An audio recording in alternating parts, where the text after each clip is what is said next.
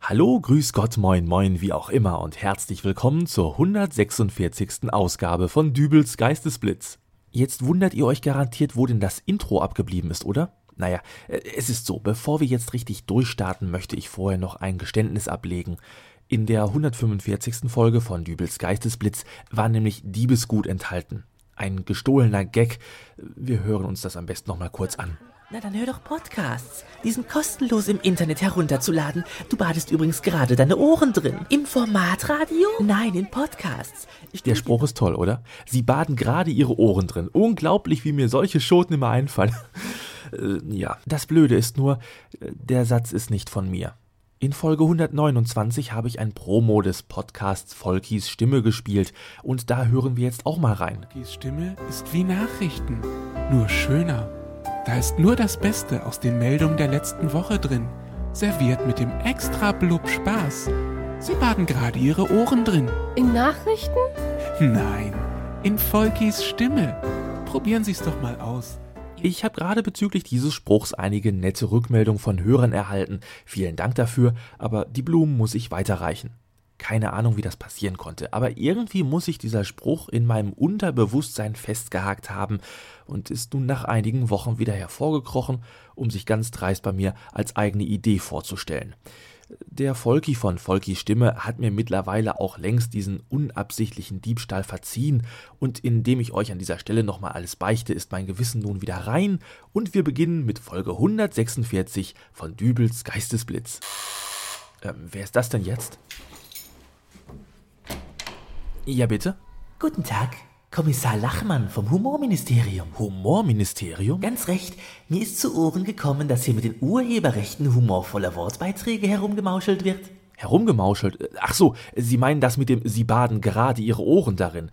Das ist kein Problem. Der Volki hat mir Es da ist mir längst. klar, dass Sie dieses Vergehen gern auf dem kleinen Dienstweg aus der Welt schaffen möchten, aber das ist doch eher ein Fall für das Humorministerium, oder? Was soll denn dieser Blödsinn mit dem Humorministerium? Hey, lassen Sie mich los! Handschellen? Wofür? Ich nehme Sie jetzt erst einmal mit, Herr Dübel. Den Rest klären wir vor Gericht. Vor Gericht? Vor Gericht. Dübels Geistesblitz.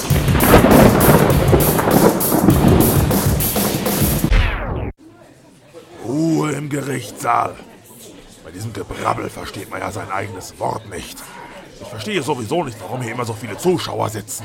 Die denken bestimmt, das läuft hier wie in so einer Gerichtsshow. Ach, erstmal läuft hier gar nichts bei diesem Gemurmel. Gerichtsdiener, läuten Sie mal die Glocke. Jawohl. So, ist jetzt endlich Ruhe hier. Kommissar Lachmann, wen haben Sie denn da jetzt wieder mitgebracht? Euer Ehren, dies ist der Dübel, ein sogenannter Podcaster. Und was hat er ausgefressen? Ich habe überhaupt nichts ausgefressen. Ruhe! Sie haben hier nicht einfach so dazwischen zu reden, also. Es geht um den Ausspruch, Sie baden gerade Ihre Ohren darin. Eine humorvolle Anspielung auf den Slogan einer Fernsehreklame aus den 80er Jahren. Sehr lustig. Der Angeklagte hat diesen Spruch aus einem anderen Podcast entnommen, ohne den Urheber zu fragen und ihn offenbar mit der Absicht, einen Lacher bei seinen Hörern hervorzurufen, schamlos in seinem eigenen Podcast verwendet. Das ist doch so überhaupt nicht wahr. Ruhe, oder ich lasse Sie aus dem Gerichtssaal entfernen. Ja, nichts lieber als das. Dann geht es bei Wasser und Brot in den Keller. Oh, das sind aber strenge Sitten hier. Gut. Ich habe den Fall nun gehört.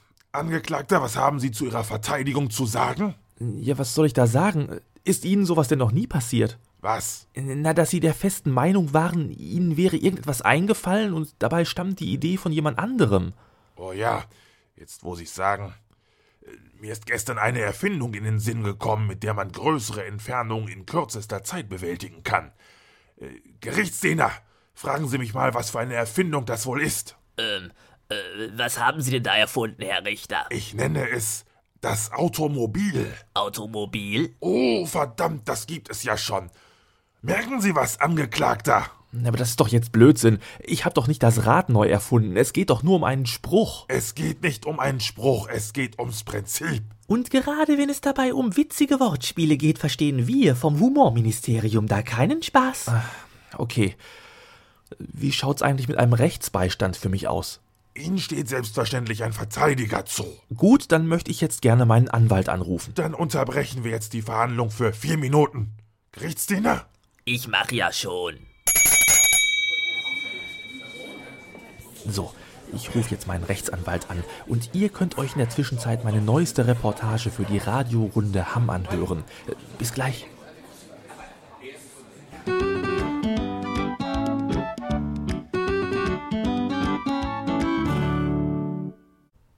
Die alljährlich stattfindende Herbstkirmes in Hamm, der Stunicke Markt, ist seit einer ganzen Zeit vorbei und alle Schausteller sind mit ihren Attraktionen schon längst wieder weitergezogen.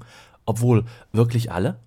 Nein, einer der wichtigsten Männer, ohne den ein solches Event wie eben der Hammer Stunicke Markt gar nicht durchführbar wäre, befindet sich noch immer in unserer Stadt. Ich, Markus Dübel, sitze gerade direkt an seinem Bett im St. Marien Hospital. Gernot Schlöppmann. Herr Schlöppmann, wie geht es Ihnen denn? Sagen wir mal so, der menschliche Körper hat so um die 200 Knochen. Im Augenblick dürfte ein gutes Dutzend davon nicht gebrochen sein. Was ja auch der Grund für diesen beinahe Ganzkörpergipsverband ist, mit dem Sie hier im Bett liegen. Tja, man kann nicht immer Glück haben. Herr Schlöppmann, bevor wir zu Ihrem Unfall kommen, erzählen Sie doch den Hörern mal ein wenig über Ihren Beruf. Was genau machen Sie? Nun, ich bin Angestellter des Technischen Überwachungsvereins, kurz TÜV, und ich bin auf Kirmesattraktionen spezialisiert. Aha. Und äh, wie sind Sie zu diesem Beruf gekommen? War das schon immer Ihr Traumjob? Nein, natürlich nicht. Wo denken Sie hin?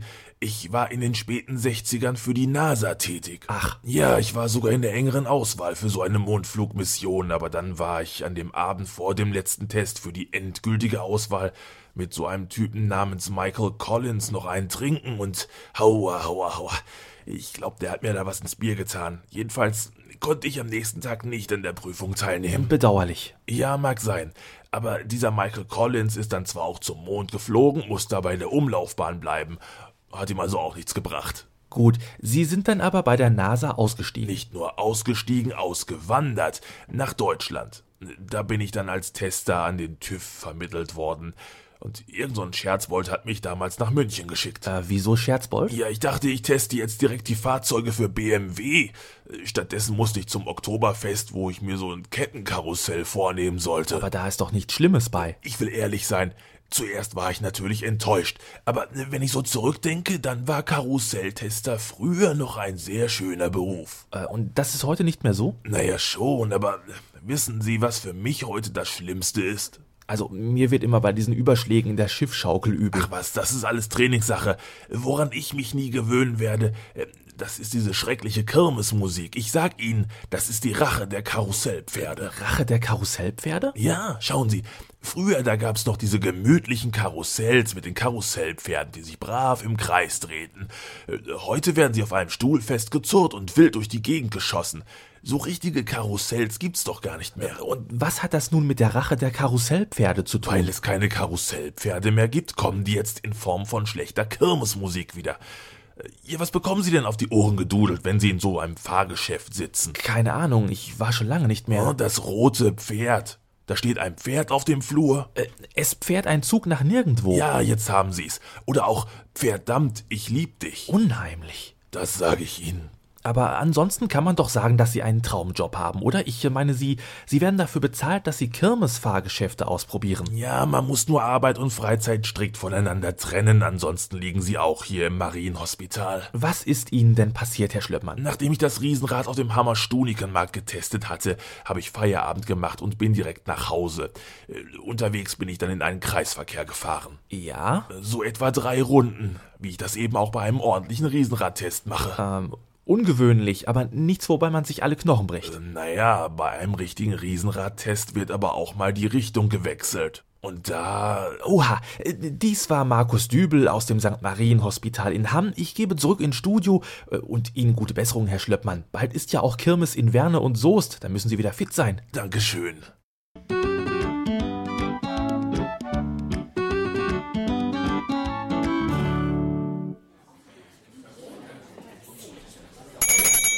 Ist Ihr Rechtsbeistand mittlerweile eingetroffen? Noch nicht, aber er müsst jetzt jeden Augenblick... Bin schon da. Du! Gut, dann kann es jetzt endlich weitergehen, Herr. Äh, Schraube. Charlie Schraube. Was zum Teufel machst du hier?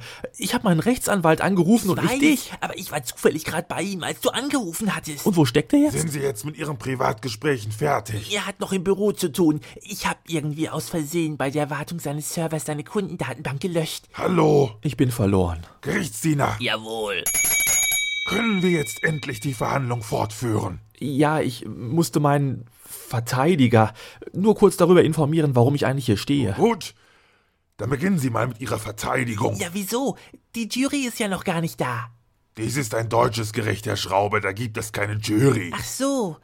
Mist, dann habe ich ja deine Verwandten, Freunde und Kollegen völlig umsonst angerufen. Du hast was? Naja, ich habe mir gedacht, wenn beispielsweise deine Mutter in der Jury sitzt, dann haben wir schon mal einen auf unserer Seite. Du wusstest nicht mal, warum ich vor Gericht stehe. Was hast du denen erzählt? dass du professionell Autoradios klaust und verkaufst. Was? Äh, danke, dass du das dann auch gleich meinen Arbeitskollegen erzählt hast. Denen habe ich erzählt, man hätte dich beim Drogenschmuggeln erwischt. Gerichtsdiener! Wäre es den Herrschaften vielleicht genehmer, wenn Kommissar Lachmann vom Humorministerium beginnt? Meinetwegen. Bitte. Ich denke, ich habe meinen Vorwurf schon deutlich genug zum Ausdruck gebracht. Der Angeklagte hat den Ausspruch, Sie baden gerade Ihre Ohren darin, in räuberischer Absicht aus einem anderen Podcast geklaut, um Lob und Anerkennung für seinen eigenen Podcast einzustreichen. Mein Mandant hat mir glaubhaft versichert, dass dies nicht in böser Absicht geschah. Davon abgesehen gibt es keinen Geschädigten. Das hat uns der Angeklagte alles schon selber erzählt. Unwissenheit schützt aber vor Strafe nicht. Also sprechen Sie sich selbst davon frei, dass Ihnen sowas noch nie passiert ist? Auch diese Frage hat mir der Angeklagte bereits selbst gestellt. Was für eine Art von Verteidiger sind Sie Ich eigentlich? glaube, ich mache mich schon mal fertig für den Knast. Nein, nein, nein, Euer Ehren, haben Sie denn beispielsweise beim gemeinsamen Baden mit Ihrer Frau Charlie, Nun lasst mich doch. Haben Sie noch nie beim gemeinsamen Baden mit Ihrer Frau zu ihr gesagt, die Ente bleibt draußen? Bitte? Na, in Anspielung auf die Herren im Bad von Loriot. Herr Schraube, ich denke nicht, dass... Oh. Ja, beim gemeinsamen Dekorieren der Wohnung. Das Bild hängt schief. Auch von wie Loriot. gut, dass es in Deutschland keine Todesstrafe gibt. Worauf wollen Sie hinaus? Ich meine, dass wir solche Aussprüche tagtäglich ohne böse Absicht verwenden. Wenn Sie jeden Menschen vor Gericht stellen wollen, dem sowas mal über die Lippen kommt, hätten Sie eine Menge zu tun. Dann habe ich halt eine Menge zu tun, Herr Schraube. Aber ich werde nicht eher ruhen, bis all diese urheberrechtlichen Verstöße geklärt sind. Und wenn sie Ihnen selbst passieren? So etwas passiert mir nicht. Sie haben also noch nie zu Ihrem Sohn den von Dieter nur geprägten Satz, wenn man keine Ahnung hat, einfach mal die Fresse halten gesagt? Nein. Wenn jemand Sie nach Ihrem Befinden befragt hat, haben Sie noch nie mit dem Bully Herbig-Spruch, ich bin mit der Gesamtsituation unzufrieden gekontert? Nein. Stefan Raab, wir haben doch keine Zeit. Gerichtsdiener. Äh, wo ist denn jetzt meine?